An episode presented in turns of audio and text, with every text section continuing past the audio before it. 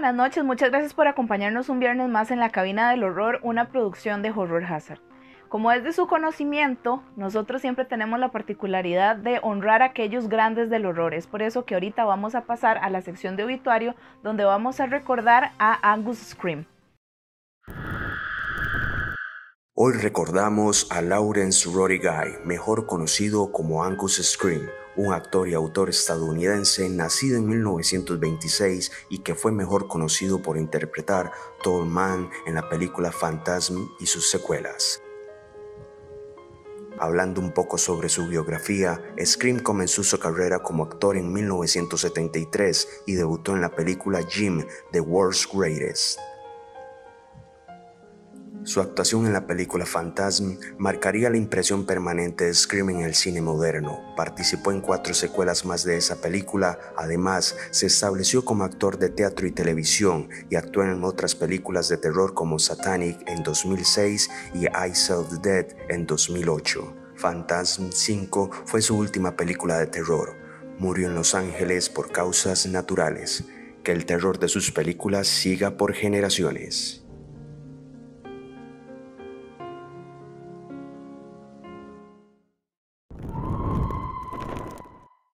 Si disfrutan de la cerveza y la buena comida, Hopplers es el lugar perfecto para ustedes. Con una amplia terraza y varias salas donde podemos disfrutar junto a nuestra burbuja social, Hopplers es un lugar perfecto para pasar un buen rato entretenido. Y ahora vamos a pasar a la cápsula de lugares embrujados. Vamos a viajar por alguna parte del mundo para conocer lugares que nos pueden poner los pelos de punta.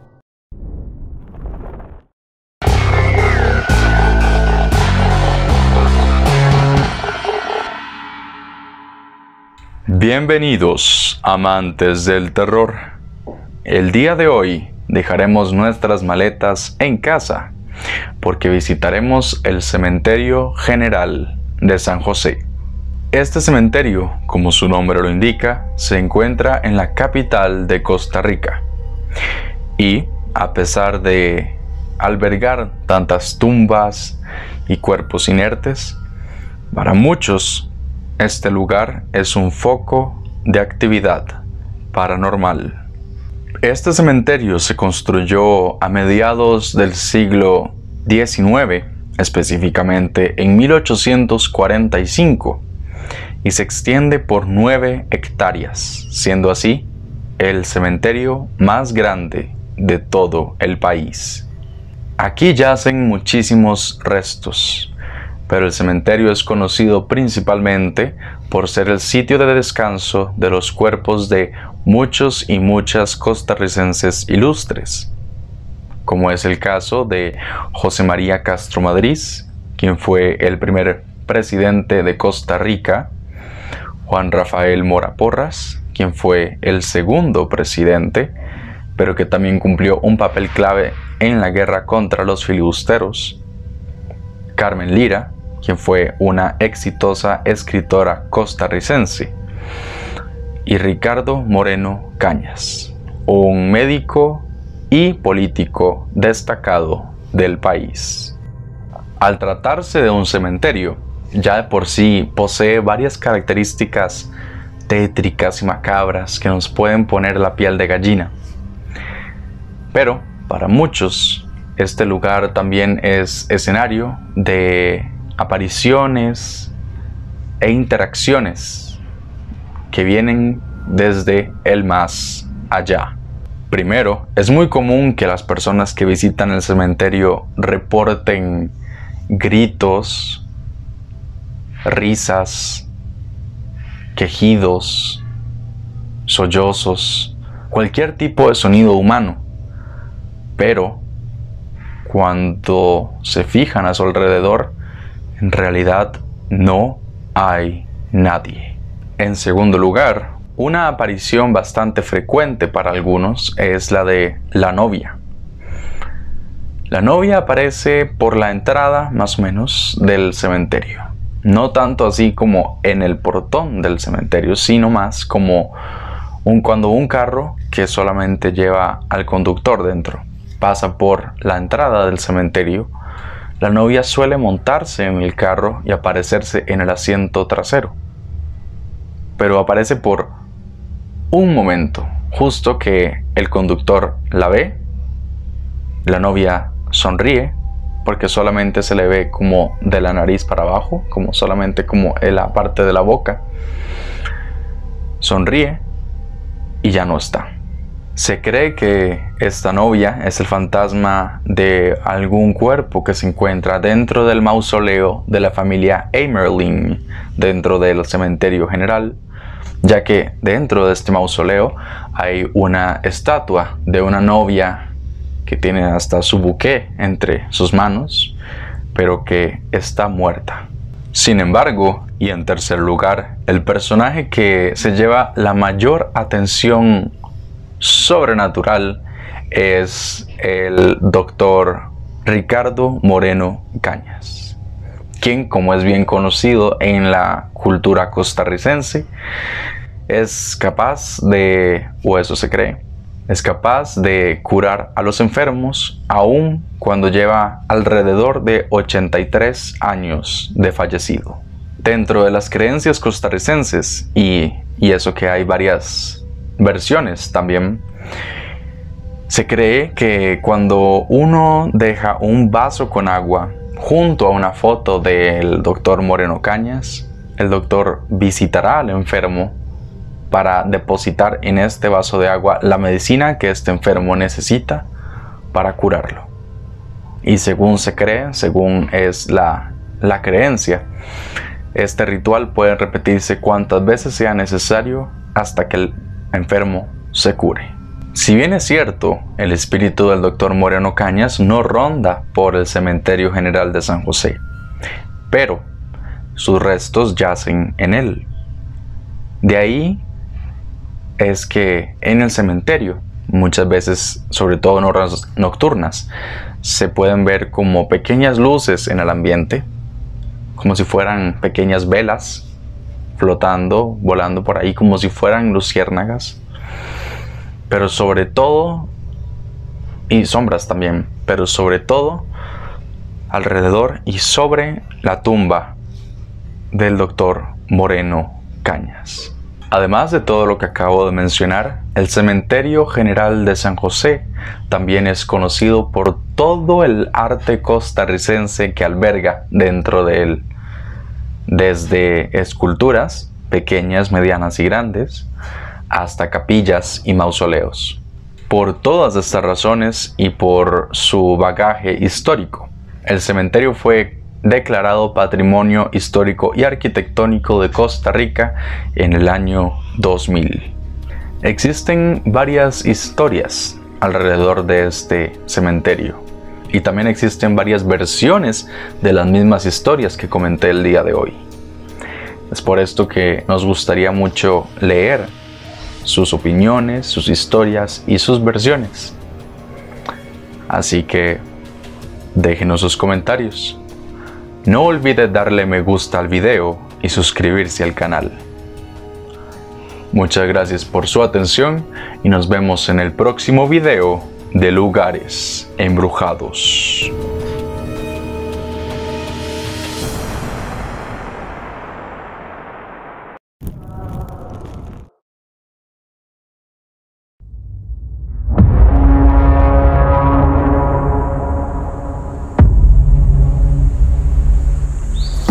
saw something out there. Someone.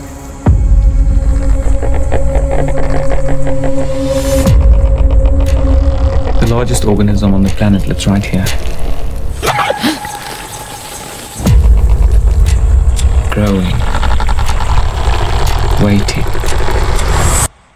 And it's ready to spread.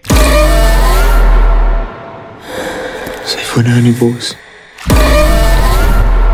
Vi.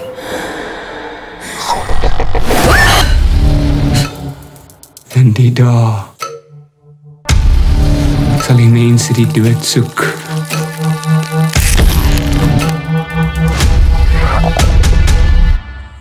En ek die vind nie. Wil ek en alleen maar van oordaad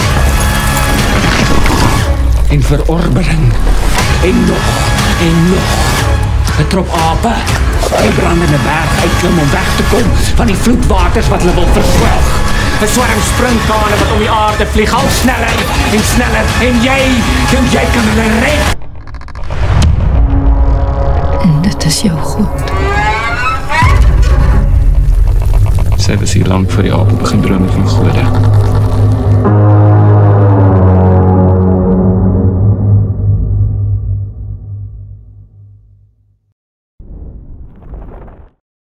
Hola, ¿qué tal amigos de Horror Hazard? Esperamos que estén muy bien. Nuevamente les traemos una cápsula de cine.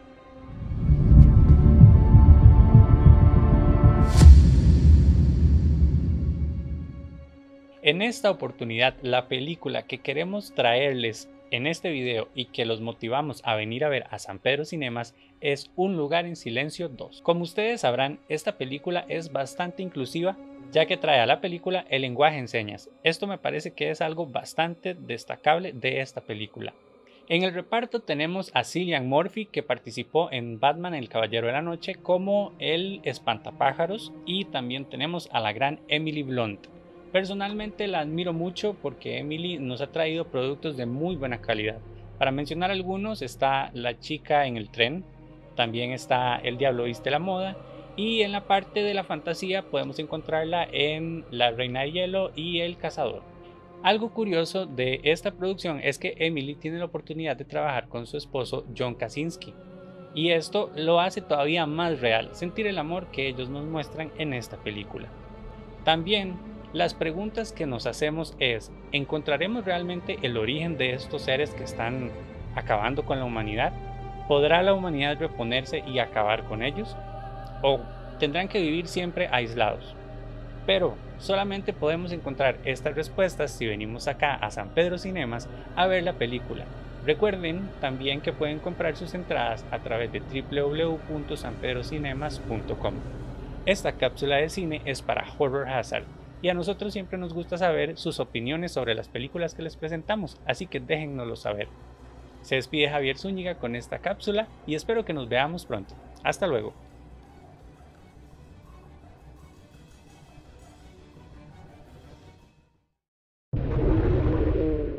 San Pedro Cinemas, la casa del cine del terror, los invita a que visiten sus salas para que puedan ver las mejores películas de terror con un sonido envolvente y en el mejor de los ambientes. Así que vayan a comprar sus entradas a www.sanpedrocinemas.com o en las boleterías del cine. Y hablando de cine, esta semana entró a cartelera una nueva película llamada Amenaza bajo el agua, donde el principal peligro son los cocodrilos. Quizás nosotros mientras vemos la película pues nos vamos a asustar y todo, pero quizás no sentimos un peligro real porque no somos los personajes principales. Pero ustedes serán capaces de enfrentarse a un cocodrilo real. Resulta que la semana pasada Mundocine nos invitó a vivir una experiencia bastante terrorífica en el río Tárcoles, que es famoso en Costa Rica por tener muchísimos cocodrilos. Y esta vez Steven fue el encargado de poner su vida en peligro para traernos esta nota.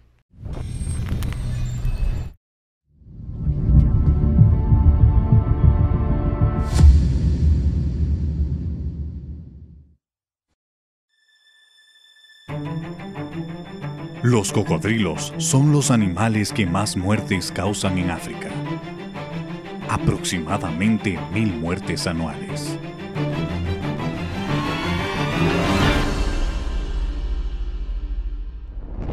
Muy buenas amantes del terror, el día de hoy estamos a punto de vivir una aventura muy increíble. Primero agradecer a Mundo Cine por la invitación en este tour a través del río Tárcoles con cocodrilos. Todo para promocionar la película Amenaza bajo el agua. Aquí tenemos a Jota de K-Hype que nos va a contar cómo se siente vivir esta experiencia de terror real, Jota. Bueno, estamos a punto de arrancar. Primeramente, gracias Steven y la gente de Horror Hazard. Y sí, impresionante los nervios porque a pesar de que sabemos que es un ambiente controlado y etcétera, etcétera, hay una amenaza real bajo el agua y vamos a andar sobre el río Tárcoles y a vivir esta experiencia con los cocodrilos que a pesar de que, como decimos, es un ambiente controlado, podría salir mal algo en cualquier momento. O sea, estamos en la vida real. Así que eh, hay nervios, hay nervios, pero creo que va a ser una experiencia bastante chiva y por supuesto también para comprender un poco de esta película. Para que ustedes estén pendientes de esta nota y ver qué va a suceder con este terror real que vamos a, a punto de vivir. Gracias por acompañarnos y otra vez gracias a Mundo Cine. So, this cave. This thing is unexplored. The shaft goes way down. Ready? See at the bottom.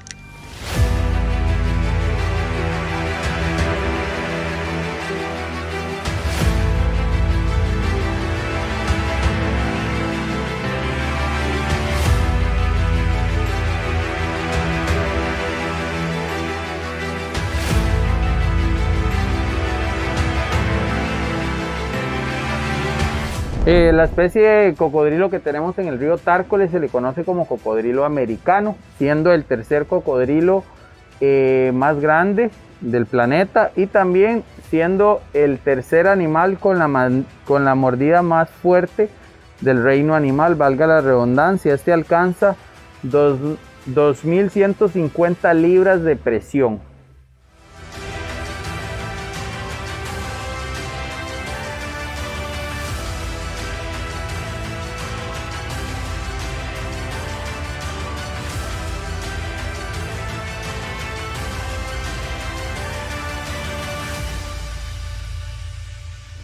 Hola, soy Hazel Padilla de Mundo Cine. Los invitamos a que vean hoy el estreno de Amenaza bajo el agua que estará en todos los cines a nivel nacional. Esta película trata sobre un grupo de amigos que exploran cuevas en el norte de Australia y se ven atacados y amenazados por una manada de cocodrilos.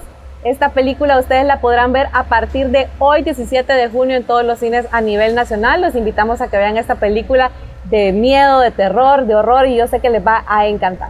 Les quiero comentar que tuvimos una experiencia impresionante. Nos bajamos del bote junto con el cocodrilo más grande que se llama Osama porque es el más difícil es el más difícil de encontrar. La verdad es que fue una experiencia bastante llena de adrenalina. Cuando nos bajamos se comenzó a mover y... Fue que se movió, vamos a enseñarles algunas tomas por ahí, alguna foto, pero fue que se movió y, y se volvió a meter al agua cuando estábamos literalmente a un metro, un metro y medio aproximadamente y bueno, este hombre casi se desmaya, pero ahí logramos resistir y podemos ver, realmente ha sido una experiencia extraordinaria. Es, son muy grandes, son muy grandes. Normalmente uno los ve en videos de YouTube, Facebook y uno los ve igual grandes, pero ya tenerlos frente a frente es una experiencia increíble y se ven imponentes. De hecho, Osama, que es el más grande del río, uno de los más grandes, mide metro 4 metros 80, que es casi 5 metros de, longitud. Pero por supuesto que hay cocodrilos más grandes, pero acá en Costa Rica costaría más encontrarlos. Pero entonces ha sido una experiencia total y completamente eh, impresionante. Pero también recordarles la película. Amenaza bajo el agua. No podrás escapar. Una película muy interesante que se va a venir con mucho terror real.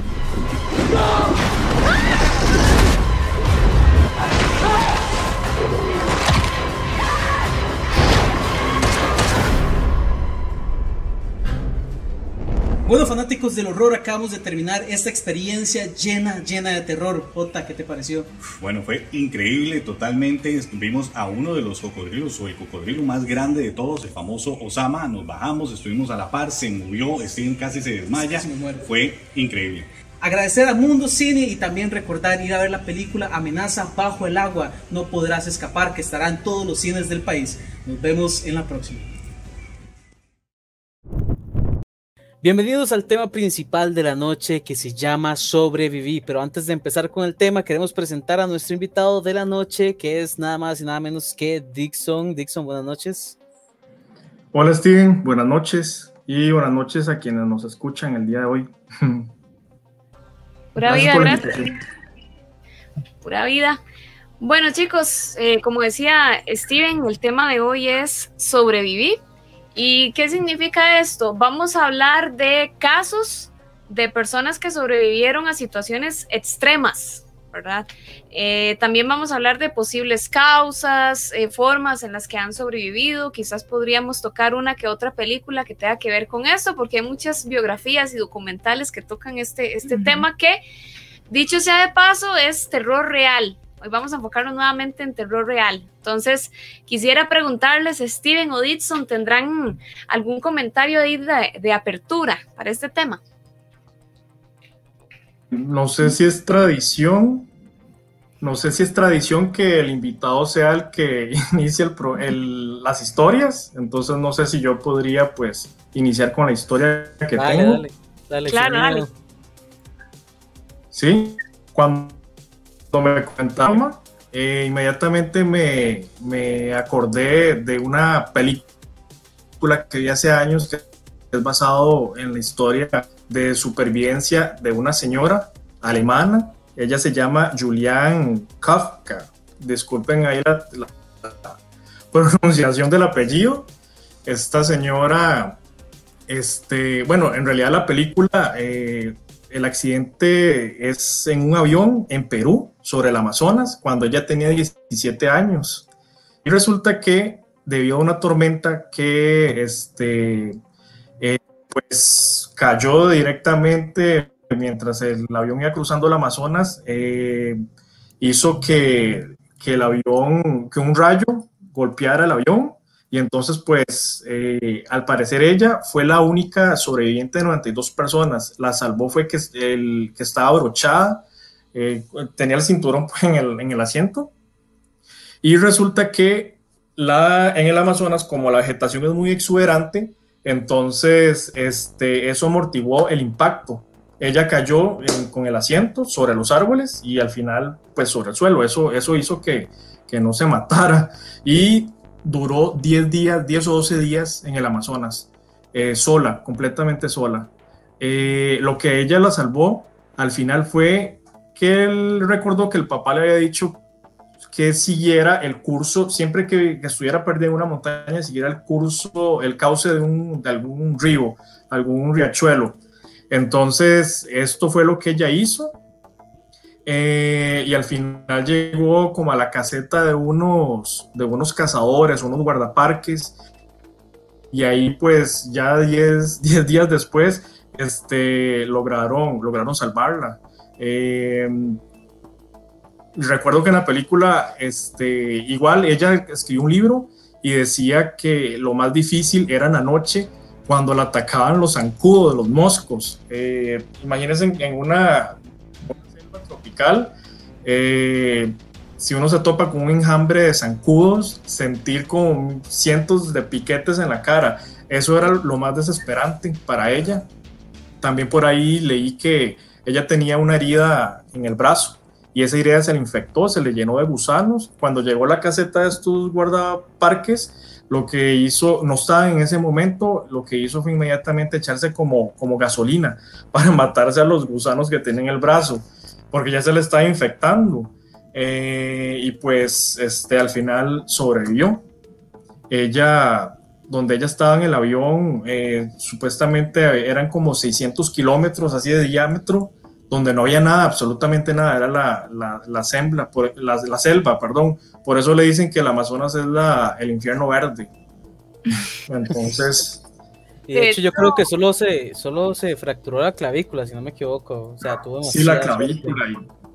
Exacto. Y pues yo recuerdo que en la película, y es una dramatización, pero igual ella en el libro cuenta que, di, pues, ver gente en los árboles despedazada, tripas. Ella iba con la mamá, la mamá sí falleció, ella no, no volvió a ver a la mamá, pero que esas imágenes nunca se la van a borrar. Ver la cantidad de gente muerta alrededor despedazada por el impacto del avión.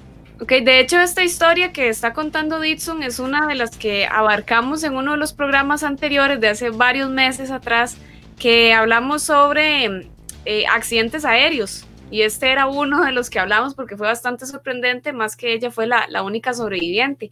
Hay otro caso que, que, también encontré y fue en Japón, eh, fue una abuela con su nieto los nombres, voy a tratar de decirlo, es Jin Abe y Sumi Abe.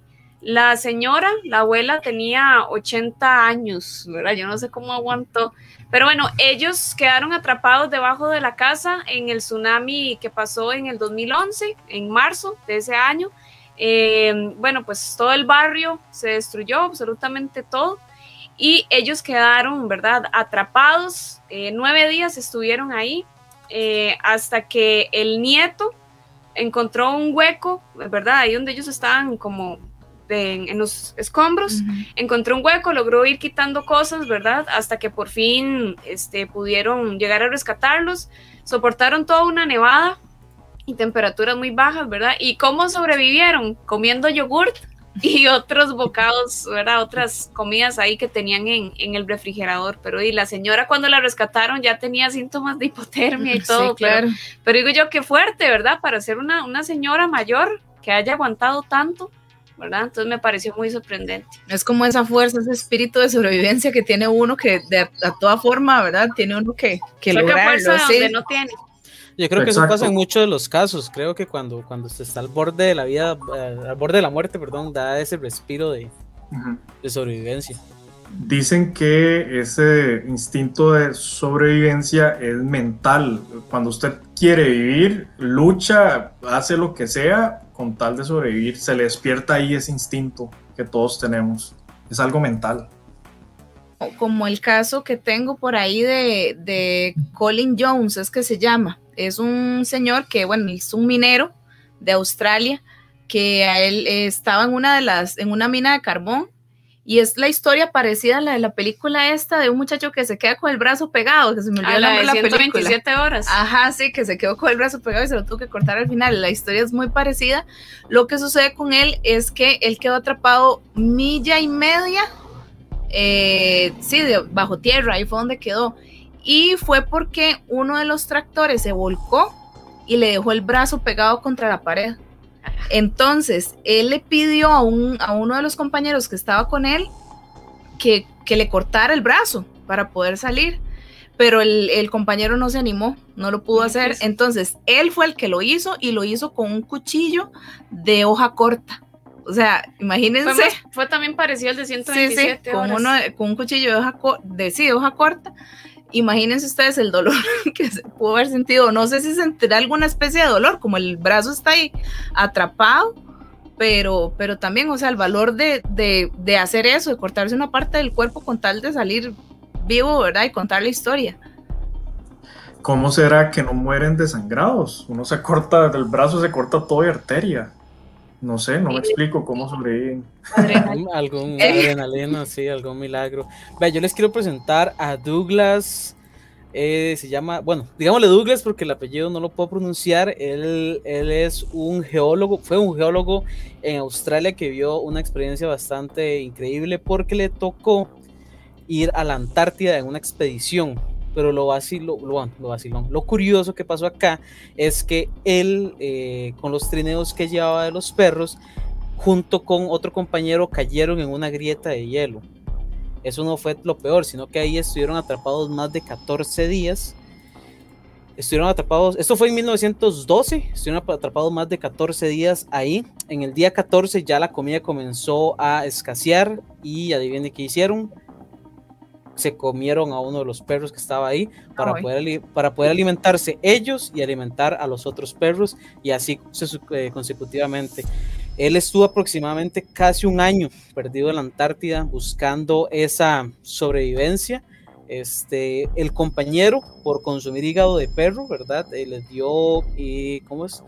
Le dio intoxicación por vitamina A y falleció. Él tuvo que enterrarlo en media Antártida al compañero, lo tuvo que dejar enterrado y seguir con su travesía.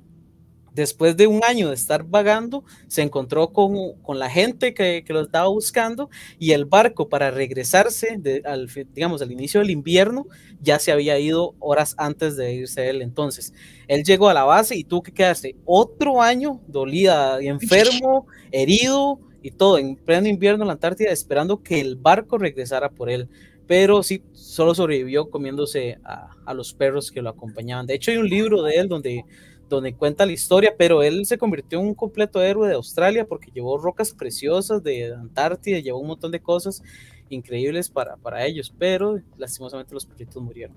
No sé yo, qué comentar porque yo me, me hubiera muerto con los perros. O sea, yo me, me hubiera cólera, muerto con pero los perros. Sí, entiendo, es que son distintos eh, distintos instintos, instintos, de supervivencia. sí. Exacto, yo es que no bueno, es que no podemos hablar hasta no estar en esa posición. Sí, pero, sí, claramente, pero. Digamos, ahorita yo digo que jamás de mi vida, o sea, prefiero morirme o.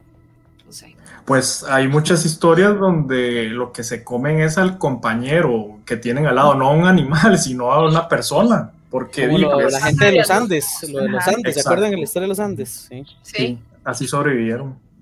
Claro, me acordé con, la- con esta historia anterior que conté de la señora en el Amazonas, me acordé que después de que la encontraron, para llevarla al hospital o ya a la civilización, eh, se la tuvieron que llevar en bote por el río y que ese, ese trayecto tardó 10 horas. Entonces, tras de que ella iba casi muerta, ir en un bote y toda incómoda durante 10 horas, sufrió bastante. Yo no sé cómo hizo para no morir. Qué trauma, ¿verdad? Más grande debe de tener ella. O sea, fijo, nunca más en su vida se montó un avión. Bueno, no sé, tengo que buscar la historia, a ver. Porque hay gente que sí es más resistente mentalmente, otros Sí, que... es, es como la. Hay una muchacha, eh, hace muchos años, me olvidó el nombre ahorita, que sobrevivió a una caída de avión de muchos metros y era azafata. Era tripulante de cabina y siguió volando después de ese accidente, digamos. Entonces, no sé. Dicen, dicen, perdón, Amy, dicen que cuando que las probabilidades de sobrevivir a un accidente de avión es precisamente estar abrochado al, al cinturón de seguridad. Si usted se mantiene en, sentado, en, sentada en el, en el asiento, hay mucha probabilidad de que si el avión explote y sale todo el mundo disparado por el, pues por el pie, por el aire, eh, es posible que pueda sobrevivir. Y sentarse atrás, di- dice que también sentarse atrás cerca de la, de la cola también aumenta las, Ajá. las probabilidades de supervivencia. Porque se parte el centro. Se parte del centro Pero y hay, la hay parte. aviones que pegan la cola primero también. ¿Perdón? Hay aviones que han pegado primero la cola. Ah, sí. Bueno, sí, y sí, depende también del, depende. del tipo de accidente y con Digamos, que esa, hayan esa- pegado, esa que esa que yo les dije que cayó, la, ella se tuvo, se quedó en la parte de atrás del ala del avión y ahí así fue como sobrevivió, digamos, en la parte de atrás. Seguro es que la mayoría, un, un gran porcentaje es en el centro, donde Sí, donde se parte. Sí. Bueno, hay, ahora que, que estaban hablando de sobrevivir comiendo cosas, ¿verdad? Que uno no está acostumbrado a comer. eh, hay un caso también, un uruguayo que se llama Raúl Fernando Gómez Circunegu. Ese, ese es el nombre. Es un señor de 58 años que se perdió durante una tormenta porque eh, andaba en bicicleta, en bicicleta, en motocicleta, perdón, y este, tuvo problemas mecánicos mientras iba por la cordillera de los Andes. Eh, aparentemente pasó cuatro meses perdido, ¿verdad? ¿Y cómo sobrevivió? Alimentándose de ratas muertas y, este, pues, y con pasas. O sea, ratas muertas con pasas. No me pregunte por qué así tan extraño, pero fue de ratas. esa fue la mezcla, sí, y, y no sé, no tengo la menor idea. Eh, De- para matar el mal sabor de boca, digo. pero No ¿dónde sé. encontrar las pasas? Bueno, eh, la cuestión es que lo encontraron en, en el 2013, estaba a una altitud de 2.800 metros en un refugio de montaña en la provincia de San Juan, en Argentina. Entonces, para que vean que hay gente que ha sobrevivido comiendo Sí. Aquí en, aquí en Costa Rica hay una, hay una historia de unos señores que se perdieron en el Braulio Carrillo y sobrevivieron comiendo palmito. El palmito, pues, es una. A mí no me gusta. Yo me hubiera muerto de no. El palmito, la planta, y es como una, como una cabulla. Entonces, eh, pasaron comiendo palmito y eso los mantuvo, pues, eh, a salvo. No, no murieron desnutridos. Interesante.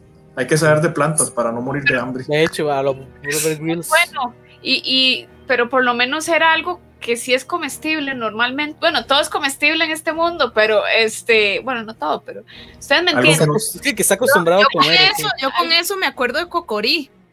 ¿Por qué? Porque acuérdense que el- el- creo que era, no sé si era la serpiente, un pájaro, no sé, ya ni me acuerdo los personajes, que le decía que tenía, no mentira, era como la serpiente, creo, que tenía que comer de las frutas que estaban picadas por los pájaros. Ah, bueno, Porque Ah, las buenos. frutas que no estaban picadas por los pájaros venenosas. eran venenosas. buen tip.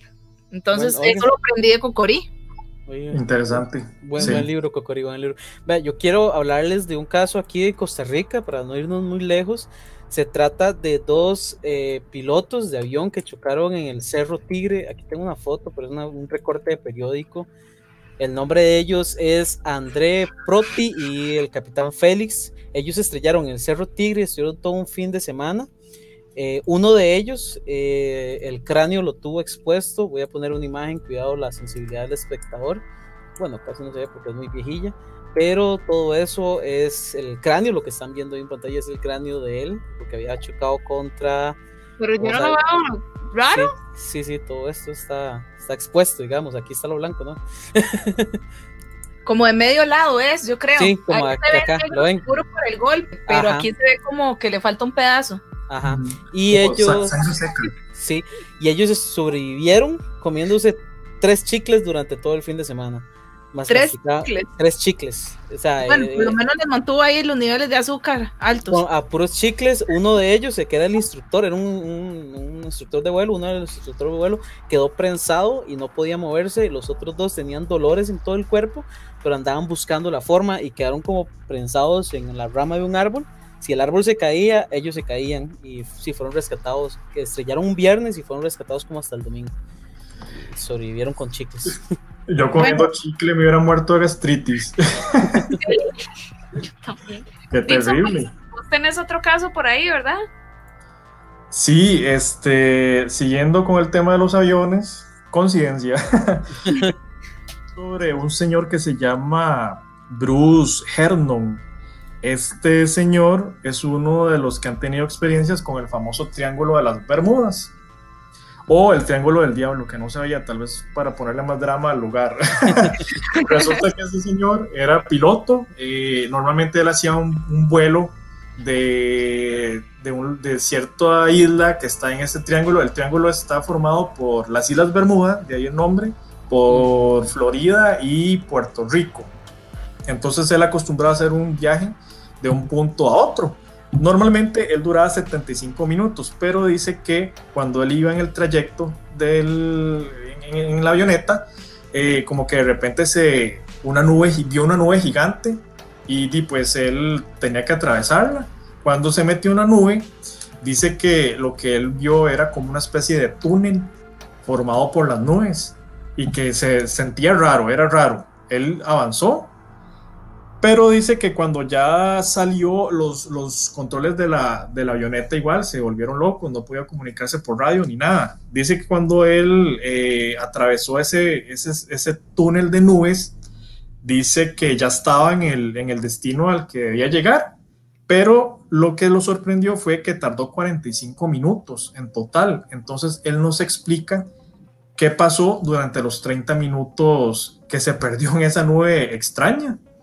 Entonces, eh, una de las teorías es que supuestamente ese, ese lugar tiene como una especie de vórtice que pues transporta a la, a la gente o lo que sea que pase por ahí a otra dimensión o a otro lugar. En el caso de él, pues le fue bien, tuvo una dis- distorsión de, de ahí de tiempo y entonces lo que sucedió fue que se perdió durante 30 minutos o como que se brincó así la, la línea de tiempo 30 minutos, pero que los, todos los barcos y restos de aviones que se han desaparecido, hasta el momento hay 900, eh, 900 personas que han desaparecido, que se consideran pues muertas, y hay y solamente 19 personas han sobrevivido. Y este señor Bruce ha sido el único que ha querido contar su experiencia.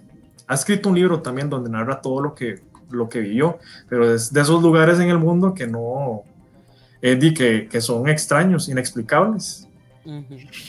Sí. Increíble, ¿verdad? Sí, demasiado. Bueno, eh, yo tengo una historia que ya sí es completamente distinta a la de Dixon y está más relacionada a la de a la hora, bueno, ahora que decíamos eso de cráneos y todo eso, pero es de una muchacha que se llama Katrina Burgis. Creo que ella tuvo ese accidente en el 2009 cuando tenía 17 años.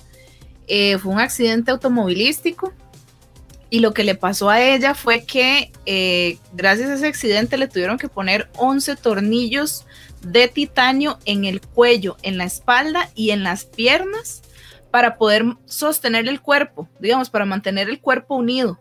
O sea, había que, ajá, o sea, había quedado, ajá, para poder mantener el cuerpo unido, o sea, el cuerpo, el cuello unido al, a la columna y la columna a las piernas, ¿verdad? Entonces, y, y, para poderla mantener unida y además le pusieron otras piezas para sostenerle el cuello, ¿verdad? Entonces, eh, le dijeron los doctores además que ella no podía volver a caminar, pero la- lo sorprendente fue que se recuperó rápidamente, eh, pudo caminar, hizo una vida común y corriente y de hecho a los meses creo que fue que la, la contrataron para ser modelo. Entonces, o sea, fue uno de los casos así como milagrosos, ¿verdad? de ese tipo de, accidente de accidentes. O sea, como quedó el carro y todo era para que se matara. Y todavía eso, que tuvieron que unirla, o sea, es como Frankenstein ella, porque tuvieron que unirla con esos tornillos, porque, de, para que se mantuviera por lo menos viva, Viva. ¿verdad? Sí. Este, ahora que están hablando de cráneos expuestos, otra vez. Otra vez. Sí. Hay un caso, pero esta vez fue un sobreviviente a un ataque de un animal. ¿Ok? Este muchacho eh, se llama Kutu Show. Una cosa así. Kutu, no como Cthulhu el de, el de Lovecraft. Sí, este, él, mientras estaba durmiendo en una tienda de campaña, lo que lo atacó fue un oso polar. ¿ok? Lo, lo atacó por ahí a las 4 de la mañana. eh, y él comentando un poco sobre su experiencia, decía que él podía oír la respiración del animal, ¿verdad? Hasta que, pues, después del ataque, ¿verdad? Eh, otro cazador le disparó y mató al oso. Resulta que él sufrió heridas horribles y necesitó aproximadamente 300 puntos para unir de nuevo el cuero cabelludo. Entonces, hay una pequeña muestra un poquito tapadita este, de cómo le dejó a él la cabeza, ¿verdad? No, y se ve que la otra parte de la cara también se la destrozó. ¿no? Sí, pareciera. Como la parte de- derecha, sí. Sí, sí. Sí, entonces, bueno, ahí tenemos otro sobreviviente, y debe ser una experiencia terrible, traumática, ¿verdad? Porque vamos a ver, siento que cualquier ataque de un animal es, es pues algo de, traumante, terrible, Ujú. pero siento que también podría ser diferente el ataque de una, qué sé yo, una picadura de algo a que le destrocen a uno así la cabeza. Bueno, No que una picadura se puede también. También duele mucho. mucho, sí. A que le arranquen Sí. así el pedazo de la cara. Sí, es que hay, hay venenos, hay venenos de serpientes o de medusas que le, le da, eh, le ataca el sistema nervioso y siente mucho dolor, no sé. Ajá. Es hay, hay, hay un, hay un, Bueno, en este Muchacho. de que le duele queda deforme también. ah, sí, hay un muchacho en, en internet, bueno, en YouTube, que hace videos, se, se expone a picaduras de, las, de los animales más dolorosos, yo no, yo no entiendo cómo hace. Pero, vean. por eso, Bueno, Sí, yo, yo- yo lo había leído. Es, era como que la picadura de esa avispa era similar a un alacrán con la mezcla de otro animal raro. Hay una cosa espantosa. increíbles, sí. Sí. Terrible. La mamba, la mamba negra, ¿eh? la de Kill Bill. Ah, sí. La mamba La negra, mamba- sí. la africana, sí. Razón, no he dicho nada. Pero igual que así que sí. Sí, tampoco es que hay que ponerse a No escoger, se leyó ¿verdad? el Sí, del, del charpazo, costo de pero- Hernán Jiménez. Ah, cierto. Bueno, otro caso ahí que me estoy acordando es el de, bueno, este sí no es como, bueno, sí, sí es milagroso en realidad, pero es el de un ex, ex, ya, me olvidó- Exfutbolista. exfutbolista, fue pucha, pues no pudiera decirlo, este, del Congo, que en el 2012 él estaba eh, jugando en Inglaterra. Él le dio un paro cardíaco, pero duró 78 minutos sin que el corazón le funcionara. Entonces los doctores lo declararon fallecido. Y resulta ser que después de 78 minutos se despertó. Y, Y ya no era él. Era. De hecho, de hecho, de hecho el video de, de, de él fue, o sea, fue muy famoso también. Se veía, se veía mucho, no sé, yo lo pondría. ya no volvió a jugar, no volvió a jugar fútbol él después de eso, pero, pero sí, o sea, ustedes saben lo que es pasar 78 Bueno, y hace poco, el, creo, que fue el sábado, si no me equivoco, un jugador de... Uy, qué difícil. Y sí. también el doctor le dijo, ¿verdad? Usted no, no va a poder jugar, ¿verdad? Entonces, Sí. eso se puede pasar en cualquier momento. Sí, bueno chicos, vamos a ir dando fin ya a este tema, entonces no sé si alguien tiene un comentario ahí para, para ir cerrando, Steven Ditson. Eh, yo creo que hay que hacer una mención honorífica a todas las personas que pues actualmente han sobrevivido a lo del COVID, porque sabemos que eso es algo muy, muy actual y que es terrible, algunas personas les han ido mal, sin embargo hay muchas que han sobrevivido, entonces una mención honorífica para todos esos supervivientes. Excelente. Muy bien, Ditson. Sí. Y gracias por la invitación, espero acompañarlos en otro programa. Steven, Caro.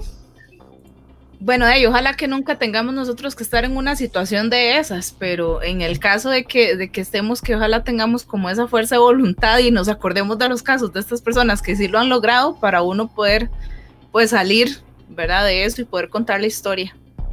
No, yo solo quiero decir que Bear Grylls no es una referencia para supervivencia. Por ahí había leído varios, varios casos, ¿verdad? De personas que intentaron hacer lo que Bear Grylls hacía y, les terminó yendo muy mal. Por ejemplo, tomar su propia orina destilada con calcetines no funciona. Eh, Bear, Grylls, lo hacía en su programa Prueba de Todo, gente lo trató de replicar y les fue bastante mal. Entonces, nunca está de mal, nunca está de mal saber un poco de supervivencia, aunque sea saber hacer un nudo, porque no sabemos cuándo nos podemos enfrentar a algo así. Nada más. Sí, yo, yo más o menos también por ahí les diría que lean el manual de, de supervivencia zombie de Matt Brooks, porque yo sé que aunque es de zombies, este, en realidad el libro es bastante completo. Eh, bueno, Carlos lo recomendaba la vez pasada, es un libro recomendado para, para cualquier cosa relacionada a sobrevivencia, si hay desastres naturales, ¿verdad? Cualquier cosa que se necesite, pero en estos casos también funciona, dice cómo hacer nudos, eh, cómo hacer fuego, como, bueno, muchas cosas que les puede funcionar, exacto, entonces ahí para que lo tengan en cuenta. Y ahora vamos a pasar a nuestra famosa sección donde vamos a ver películas relacionadas al tema, no necesariamente son películas del género del terror 100%, pero sí tocan la parte de la sobrevivencia, así que vamos a ver las películas. Alive, 1993. Un equipo de rugby uruguayo varado en los Andes cubierto de nieve se ve obligado a tomar medidas desesperadas para sobrevivir después de un accidente aéreo. The Perfect Storm 2000. Un patrón de tormenta inusualmente intenso toma desprevenidos a algunos pescadores comerciales y los pone en peligro de muerte. Rabbit Proof Fence 2002. En 1931, tres niñas mitad blancas y mitad aborígenes escapan después de ser arrancadas de sus casas para recibir capacitación como empleadas domésticas y emprenden un viaje a través del campo. Touching the Void 2003. La verdadera historia de dos escaladores y su peligroso viaje por la cara oeste de Ciula Grande en los Andes peruanos en 1985. Rescue Down 2006 la épica lucha por la supervivencia de un piloto de combate estadounidense después de ser derribado en una misión sobre Laos durante la Guerra de Vietnam. 127 horas 2010. Un alpinista queda atrapado bajo una roca mientras practica barranquismo solo cerca de Moab, Utah, y recurre a medidas desesperadas para sobrevivir. Y finalmente, The Impossible 2012 la historia de una familia de turistas en Tailandia atrapada en la destrucción y las caóticas secuelas del tsunami del Océano Índico del 2004.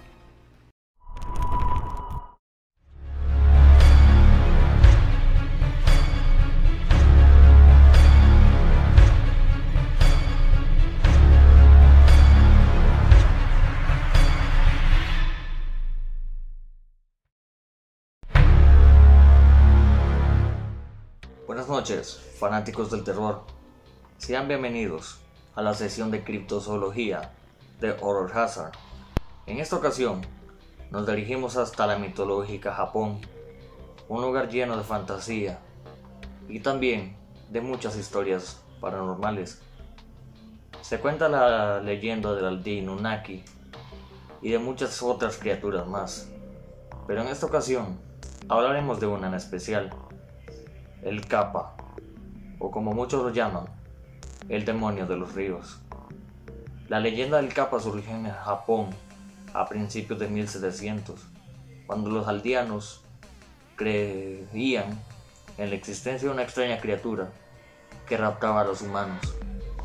Una criatura sagrada que vivía también en los ríos de Japón.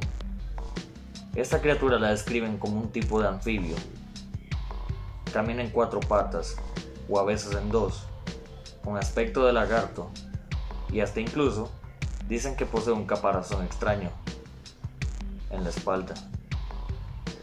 Su característica más primordial es que arriba de la cabeza tiene un pequeño agujero, una especie de taza, en la cual lleva agua, y se dice que si ésta se vacía, esta criatura muere. Muchos han sido las personas que aseguran haber visto al capa. Hasta incluso Han dicho que a sus hijos lo han raptado. El capa, ya que misteriosamente se están vallando a la orilla del río y desaparecen sin dejar rastro. Una de las formas que se creía más convincentes para espantar un capa era haciendo una reverencia. Y así la criatura escaparía. Hasta incluso ofreciéndoles un poco de agua. Uno de los avistamientos más famosos ocurrió en los años 40, cuando un aldeano aseguró haber visto un capa a punto de llevarse a su hijo y que éste nada más le hizo una reverencia para que lo soltara y éste logró escapar sano y salvo. Y muchas historias así hay en todo Japón sobre el capa. ¿Qué será lo que se esconde en los ríos de Japón? ¿Será que el capa será una especie alienígena? ¿O también será parte de un experimento que los japoneses habrán hecho? ¿O también puede ser parte de la radiación? Nunca lo sabremos. Mi nombre es Reiner Castro y sigan disfrutando de la cabina del horror. Buenas noches. Gracias a la sección de Reiner de criptozoología siempre aprendemos sobre seres bastante increíbles. Y es momento de pasar a la cápsula de Alberto, o mejor conocida la cápsula de Blind Tales, un lugar donde aprendemos de muchos tipos de terror y muchos temas bastante interesantes que muchos desconocemos. Vamos a pasar a la cápsula de Blind Tales.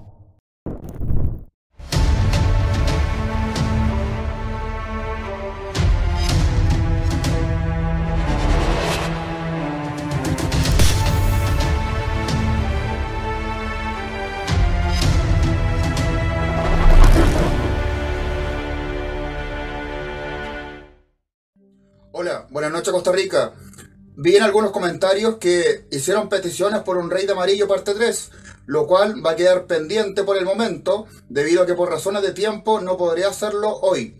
Y lo que voy a hacer en esta ocasión es hablarles sobre algo en cierta medida improvisado, de un tema que a modo de título pareciera ser simple, pero que en realidad estamos hablando de algo muy complejo que mezcla misticismo con algo de parapsicología y con algo de física cuántica y teórica. Y se trata de la ley de atracción. De antemano les informo de que me reservo mi opinión personal al respecto. Quiero decir de que no voy a emitir juicios personales sobre si creo en esto o no. Y simplemente me voy a remitir a presentarles información de modo objetivo y ustedes mismos tomarán la decisión y verán si creen en esto o no. Este concepto tiene origen en el misticismo oriental de China e India, probablemente en épocas medievales, y se reinventó en Occidente a principios del siglo XIX, y desde entonces ha comenzado a expandirse y difundirse hasta llegar al día de hoy. Y hoy en día lo podemos ver tanto en medios televisivos como en redes sociales como YouTube, y también se escriben libros al respecto dentro del concepto de la autoayuda. Y la razón por la cual he decidido hablarles sobre la ley de atracción es porque considero que existen grandes vacíos en quienes difunden esto, debido a que mucha gente que habla acerca de la ley de atracción no explica el en qué consiste y otras personas que lo intentan hacer caen en profundos vacíos argumentales en el ejercicio.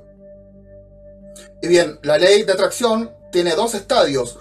Uno está muy ligado con conceptos de parapsicología, que trata sobre nuestras interacciones y relaciones con otras personas, y el otro estadio trata sobre asuntos muy ligados a la física cuántica y teórica, que trata sobre nuestras circunstancias y situaciones que vivimos en nuestro día a día.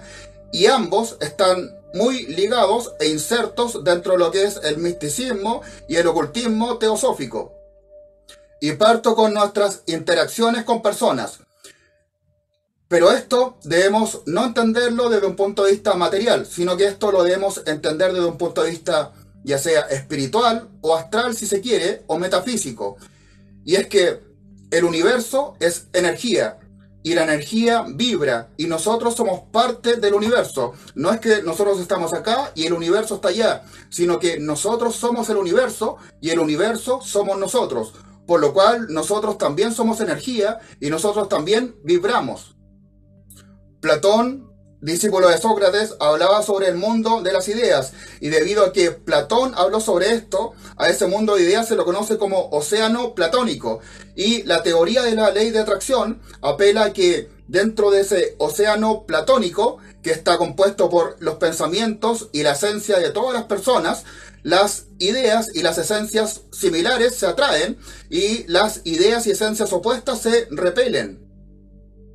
De ese modo, la ley de atracción explica el por qué en nuestro día a día, a veces cuando conocemos a una persona y que nunca nadie nos había hablado de ella y no sabemos nada respecto a esta persona, podemos sentirnos con solo verla atraídos por esa persona o viceversa podemos sentir rechazo hacia esa persona. Y un ejemplo práctico es que supongamos de que se arma una fiesta donde asisten 50 personas y estas 50 personas no se conocen. Obviamente, durante el transcurso de esta fiesta, las 50 personas no van a interactuar todos con todos, sino que se van a armar grupos espontáneos. Y resulta de que tienden estos grupos espontáneos que se arman a componerse por personas con afinidades. Y otra cosa que explica la ley de atracción, en base a lo que acabo de explicar sobre el océano platónico, es la razón por la cual cuando conoces a una persona, después de unos minutos hablando con esa persona, puedes decirle, sabes, siento que te conozco de toda la vida. Ahora pasando al segundo estadio de la ley de atracción, que intenta explicar las circunstancias de nuestro día a día, debemos entender dos conceptos de física teórica. El primero es que el tiempo no es lineal entre pasado, presente y futuro, sino que el pasado, el presente y el futuro están transcurriendo a la misma vez. Y lo otro que debemos entender es que no existe una realidad, sino que existen infinitas realidades y también todas estas realidades están transcurriendo a la misma vez, por lo cual la existencia sería una multirealidad. Y la ley de atracción, en base a estos conceptos de física teórica que acabo de comentar, apela a que todos los eventos y situaciones están sucediendo a la misma vez y que nosotros en nuestra vida somos testigos y protagonistas de los eventos y circunstancias que nosotros mismos atraemos. Por hacer un ejemplo práctico de esto segundo, supongamos que vivimos en un mundo donde no existen ni los taxis ni los Uber y estamos en un bar bebiendo cerveza, se nos pasa la hora y quedamos sin bus para volver a nuestra casa. Y resulta que en caminar del bar a nuestra casa pueden suceder una infinidad de cosas, pero quedémonos con dos posibilidades. Una es que no nos sucede nada y llegamos bien a nuestra casa, y la otra posibilidad es que en el camino nos atraquen y nos golpeen. Bien, la ley de atracción dice de que el que no nos suceda nada o el que nos atraquen y nos golpeen depende de las vibraciones que nosotros estemos emitiendo mientras caminamos del bar a nuestra casa.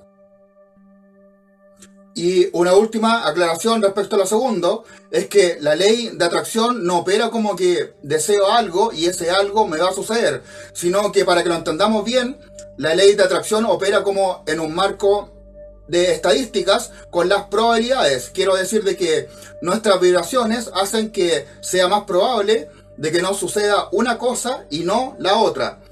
Y por explicarlo esto de un modo coloquial, en el fútbol sería como jugar con ventaja. O sea que nuestro equipo está Pelé y está Maradona y más encima le pagamos al árbitro, así que está de nuestro lado.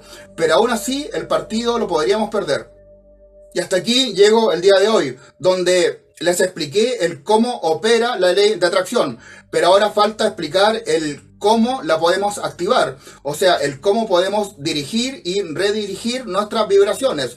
Lo cual será en una siguiente ocasión y también les explicaré el cómo opera la ley de atracción en un sentido inverso, o sea que en lugar de atraer cosas positivas podemos atraer cosas nefastas, pero eso quedará en, para una siguiente ocasión y junto al Rey de Amarillo parte 3 tendría dos deudas pendientes con ustedes. Me despido mandándoles a todos un cordial saludo desde acá, desde Chile. Pura vida. Adiós.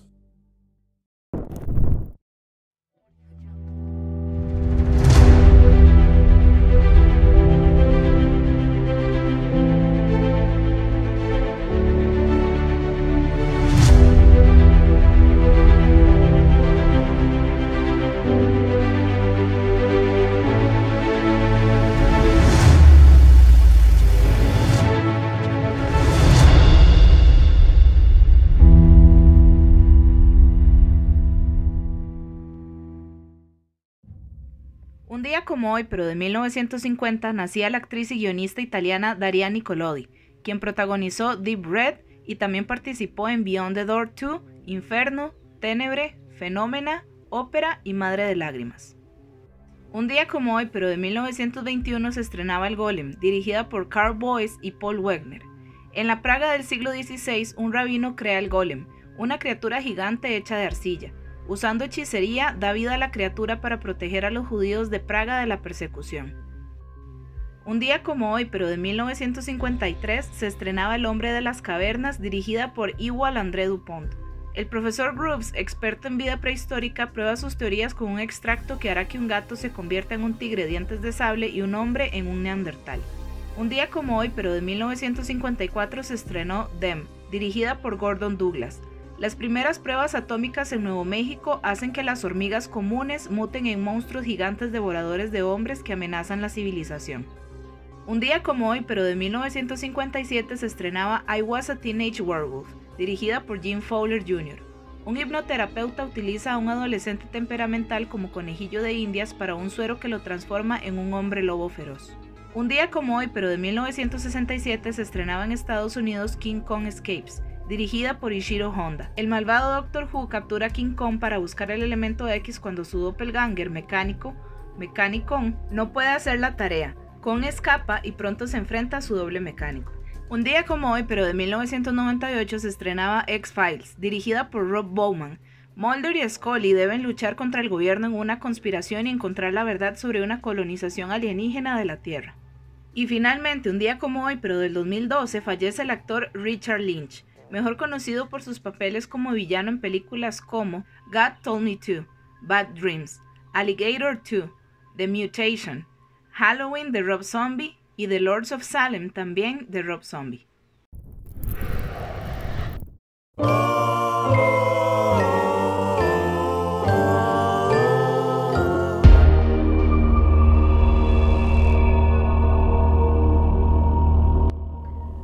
Versus del año 2000. Mm, a ver, antes de, antes de empezar con la reseña y antes de empezar con, con más o menos lo que yo pienso, voy a decirles la historia o lo, lo, la pequeña trama que más o menos tiene. Estos son unos yakuza, la mafia japonesa, que trae a unas personas secuestradas para eh, un bosque X, porque se supone que en ese bosque hay una puerta al infierno que permite revivir a los muertos. Porque el jefe de los yakuza, o de este grupo de yakuza, quiere adquirir el poder de revivir a los muertos y quiere como abrir una puerta al infierno para, no sé, supongo que absorber el poder del diablo o algo por el estilo. Mm, eso es básicamente la, la, trama resumida, pero es una excusa nada más. La historia está ahí porque tiene que estar para, para tener algún motivo para que la gente pelee. Ahora sí, ofrezco dos disculpas por adelantado. Primero, porque voy a estar súper super disperso hablando de muchísimas cosas diferentes, porque así es la película, tiene una mezcla rarísima de muchísimos elementos. Y eh, otra disculpa porque voy a utilizar algunos mm, términos japoneses, porque yo en algún momento fui fan del anime en, mi adolescencia y también he seguido por veces durante mi vida el tokusatsu, uh, como Super Sentai, los Power Rangers, etcétera. Sí, entonces digamos, si no manejan alguno de esos términos probablemente no me entiendan. Mis disculpas, lo siento, no puedo hacer nada, pero es que así se llaman las cosas. Um, bueno, comienzo por, el, por la banda sonora. La banda sonora, igual que el resto de la película, es una mezcla bastante extraña. Imagínense como la banda sonora de Tekken, el juego de peleas, ese techno muy bueno, pero no es tan bueno como el de Tekken, lamentablemente. Hay alguna música estilo tradicional, no es exactamente tradicional, pero como de ese estilo. Ya saben, taiko, con, con, mucho, con mucha percusión, muchos tambores. Y hay funk, como, mm, como una película policial setentera. Es la, es la única manera que tengo de, de, explicarlo si nunca han escuchado funk. Pero sí, como esa mezcla extraña. Y básicamente eso, eso resume muy bien la película. Hay, hay como, como un intento de regresar al chambara, que es el, el cine clásico de, de, samuráis, de espadachines, de guerreros, running, lo que quieran, como quieran llamarles. Hay la historia de los yakuza, es como más o menos policial, aunque en realidad no la desarrollaron bien. Y hay muchas, muchas, muchas peleas. Algunas bastante buenas. La cantidad de diálogos es apenas lo suficiente como para mover la historia, pero repito, mm, es apenas como una excusa para, para ver a gente mm, volando balazos o mm, peleándose con espadas, etc. hay comedia física bastante tonta y un humor negro, bien negro, eh, que fueron cosas que me gustaron. Y hay muchísima, muchísima acción, como les digo. Destacan dos peleas para mí, en mi opinión. Hay una con, con el villano de la corbata. Si ven la película van, a saber, inmediatamente lo van a reconocer porque es, es muy, muy entretenido. Creo que se roba la película en realidad.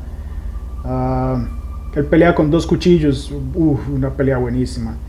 Y em, hay otra con uno de los zombies, porque si hay zombies, como les dije, el bosque revive a los muertos, eh, con un zombie pelirrojo. Esta, hasta puño, esta es a puño limpio y es muy buena, muy entretenida. Las demás peleas no es que estén mal, pero a mi opinión, en mi, en mi parecer, digamos, son demasiado exageradas, tanto que no se disfrutan. Ya, ya rayamos en los estereotipos del anime. Y mm, de hecho eso es un problema en general. Creo que la película si hubieran condensado todo como en, como en menos tiempo, como en unos 80 minutos máximo, hubiera sido una obra magistral y hubiera sido material de esposa. Pero el problema es que dura dos horas y tratan de rellenar la segunda hora principalmente, que son puras peleas, con pequeñas pausas de historia y comedia bastante pesada, bastante forzada que no funcionó. Digamos, eso es como un estereotipo del anime. Hay muchos, muchos estereotipos del anime en esto. Eh, inclusive en los personajes, por cierto. Si no, si no les gustan como ese tipo de personajes exagerados, así un villano despreciable, que también tiene como un secuaz que es un villano medio, medio entretenido. Que también hay un héroe que es como un tipo rudo, pero que no habla mucho. Sí, todos esos son puros estereotipos del anime. Los van a ver aquí. Así que mm, tengan cuidado con eso. Um, sí, eh, esto, es, esto es realmente un producto único en su tipo. Pero mi veredicto es que es ese. Si hubieran condensado más la idea, hubiera estado súper bien. Pero a como está, se deja ver, digamos, está, está como para verla una vez, disfrutarla una vez y nunca más. En fin, eh, versus del año 2000.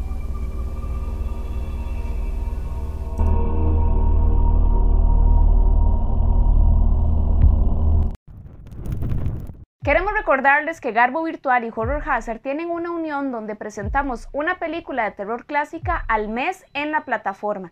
Este mes está la película Drácula para que puedan aprovechar y comprar sus tiquetes al número que están viendo en pantalla. Acá van a poder la oportunidad de ver una intro, ver la película y también un mini foro con nuestras opiniones sobre la misma. Así que vayan a comprar sus tiquetes porque solamente va a estar en este mes de junio ya que vamos a tener una nueva película en julio. Y hablando de cine, vamos a pasar a nuestra sección de recomendaciones. Así que comiencen a poner todas esas películas, videojuegos o series que nos quieran recomendar y al resto de aficionados. Carol, ¿usted cuál trae? Bueno, yo quiero recomendarles una película eh, que se llama Incendies o La mujer que canta. En realidad es una película que está basada en una novela que tiene el mismo nombre y eh, pues en realidad se trata de suspenso, drama y de guerra hace mucho una crítica social, ¿verdad? Acerca de todo este tema de las guerras. Y bueno, pues presenta básicamente la historia de dos hermanos que eh, su madre ha fallecido y están recibiendo de parte del abogado de su madre un testamento en donde la mamá les está encomendando la tarea de ir a entregar dos cartas específicamente. Una carta a su papá, que ellos no conocen, y una carta a un hermano que no sabían que tenían. Entonces, de eso se trata. La verdad es una película que pues lo deja uno eh, pensando bastante. De hecho recuerdo que la vimos para una en un curso de psicología de la universidad, entonces es como para analizar por ahí, ¿verdad? Mucho de lo que es el terror real. Ok, bueno, de mi lado no es terror real, terror real, pero es una película de 1988 que se llama Bad Dreams. Esta película fue crítica, o, podría decirse que las críticas están entre intermedio y bajo. ¿Por qué? Porque la están relacionando con A Nightmare on Elm Street. Dicen, bueno, en aquel tiempo más bien, que era una copia barata o que es como un robo, ¿verdad? Y pues Sí tiene varias similitudes, aparte del nombre, Bad Dreams, también hay muchas escenas similares, colores, música y también partes de la historia pues que tienen que ver con sueños y con pesadillas. ¿Por qué? Trata de una muchacha que despierta después de 13 años que estuvo en coma y es acechada por el fantasma del líder de una secta que cuando ella era pequeña hizo un suicidio masivo con fuego y ella sobrevivió. Bueno, 13 años después acá está, entonces es perseguida por este fantasma, así que es un juego entre la realidad y los sueños y alucinaciones. Hay bastante sangre, entonces puede que les llame la atención. Yo en mi caso, en lugar de verlo como una copia, más bien justamente porque se parece a Nightmare on Elm Street, fue que me gustó mucho. Entonces ahí se los recomiendo. Pero ahora vamos a pasar a ver cuál es la recomendación que nos tienen para esta semana uno de nuestros colaboradores. ¿Qué tal amigos de Horror Hazard? Les habla Eric Escudero y en esta ocasión quiero recomendarles una cinta que no es muy conocida, no trae el respaldo de un gran estudio, ni tiene gran presupuesto, pero es una historia que los va a cautivar, les va a fascinar y les va a atrapar desde el instante en que ustedes la empiecen a ver. Estamos hablando de un falso documental que se llama Savage Land. Savage Land fue escrita, producida y dirigida por David Whelan, Phil Guidry y Simon Herbert. Es una cinta en donde a modo de documental nos cuentan los sucesos ficticios ocurridos en un pueblo, también ficticio, llamado Sangre de Cristo, ubicado en la frontera entre México y Estados Unidos, y en el cual sus 57 habitantes fueron encontrados sin vida de manera brutal. Las autoridades, buscando un chivo expiatorio, culpan al único sobreviviente de la masacre, un inmigrante ilegal mexicano, quien tomó varias fotografías que dan a la investigación un giro inesperado con tintes sobrenaturales. Savage es un falso documental que se apoya eficientemente en el realismo para hacernos creer que lo que nos cuentan ocurrió en verdad. Sus actores no son conocidos ni son de renombre, pero brindan actuaciones convincentes. La película tiene un ritmo que no decae a lo largo de sus 80 minutos de duración y tiene el agregado de tocar fuertemente el tema del racismo hacia los indocumentados. El final se siente un poco flojo, pero en general es una película que no solo cumple con su propósito de entretener, también nos pone a reflexionar sobre un tema que nunca ha perdido actualidad. Y bueno amigos, esta fue la recomendación del día de hoy. No dejen de estar pendientes sobre las próximas sugerencias que les daremos a conocer en las siguientes emisiones. Gracias por seguir a Horror Hazard. Manténganse horrorizados.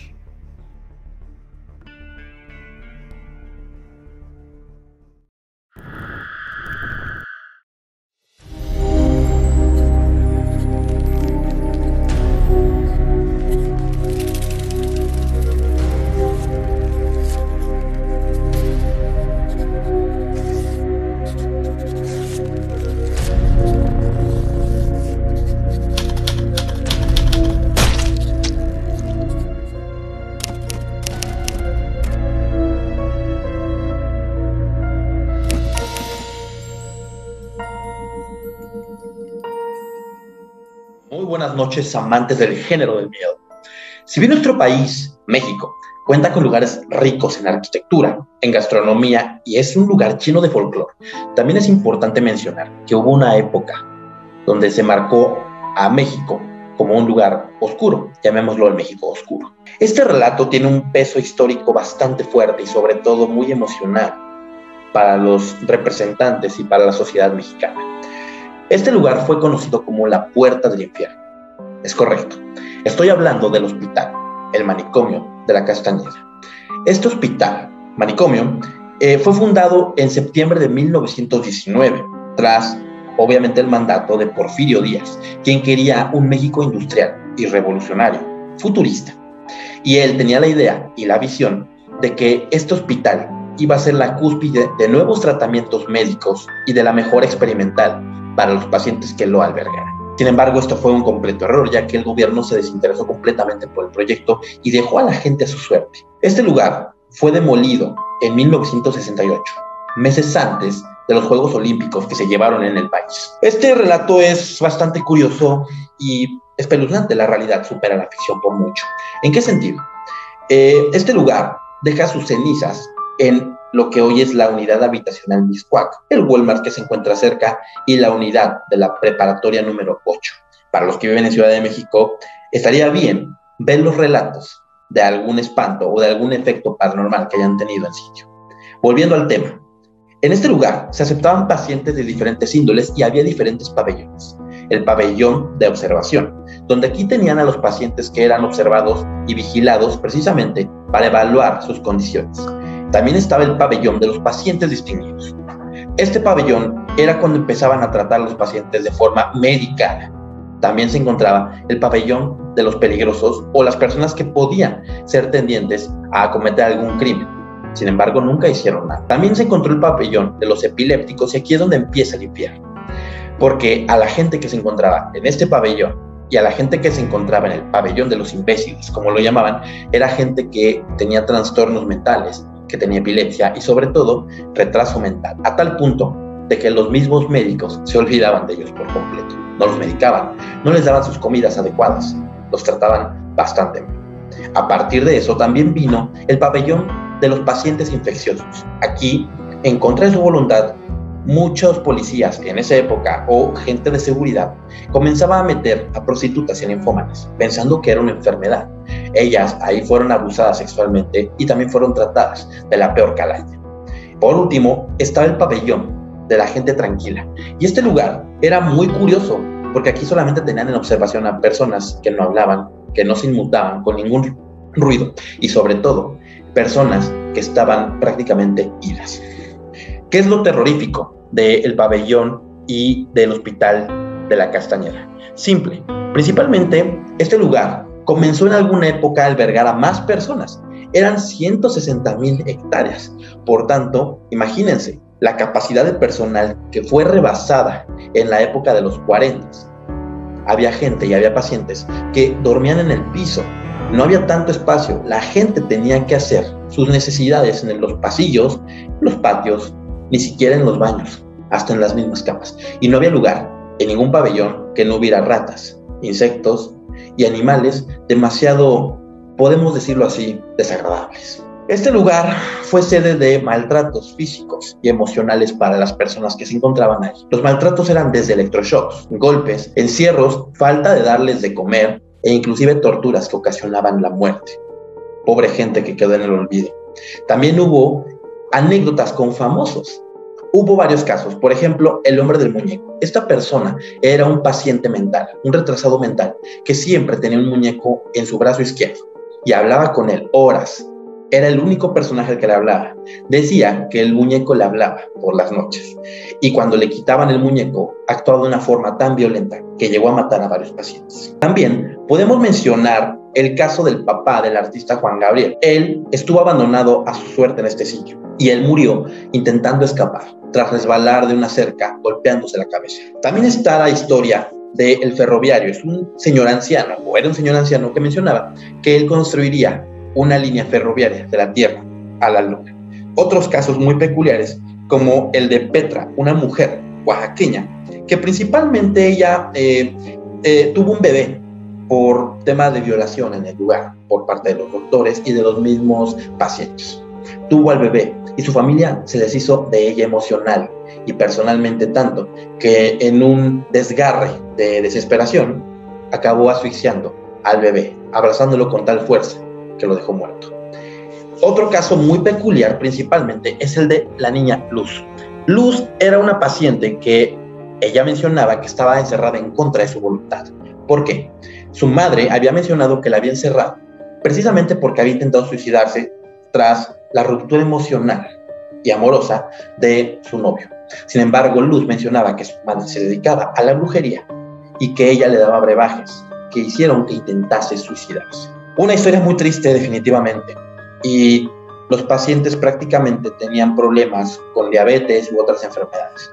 Esto último que menciono fue la punta para que el gobierno pudiera enfocar sus ojos en este hospital. En una ocasión, una enfermera para tratar la diabetes les provocaba un coma con insulina y los regresaba prácticamente a la normalidad dándoles cucharadas de azúcar. Una ocasión le empezó a dar a todos los pacientes ácido sálico y esto ocasionó, obviamente sabemos que el ácido sálico es un ingrediente que se usa para lavar pisos, platos, es un detergente tóxico Esto provocó bastantes muertes. Aquí es donde el gobierno de México enfocó sus ojos en poder mover a todas estas personas a diferentes hospitales para un mejor trato, pero la tragedia ya estaba hecha, era demasiado tarde. Sin embargo, tras su demolición, se hizo un proyecto donde la fachada del lugar fue recuperada. Y esta fachada actualmente se movió a un lugar llamado Ameca Meca, que es actualmente sede de eh, películas o escenografías para telenovelas mexicanas. Es una historia muy triste, ¿no? Y sobre todo porque donde se encuentra la fachada y en los alrededores donde quedaron cenizas y fosas comunes de personas que murieron dentro de la Castañeda, se escuchan gritos, hay apariciones espectrales y sobre todo es demasiado triste y deprimente saber que la gente que estuvo ahí no tuvo una vida digna y sobre todo que la muerte fue la mejor de las soluciones en todo caso. La historia del manicomio de la Castañeda.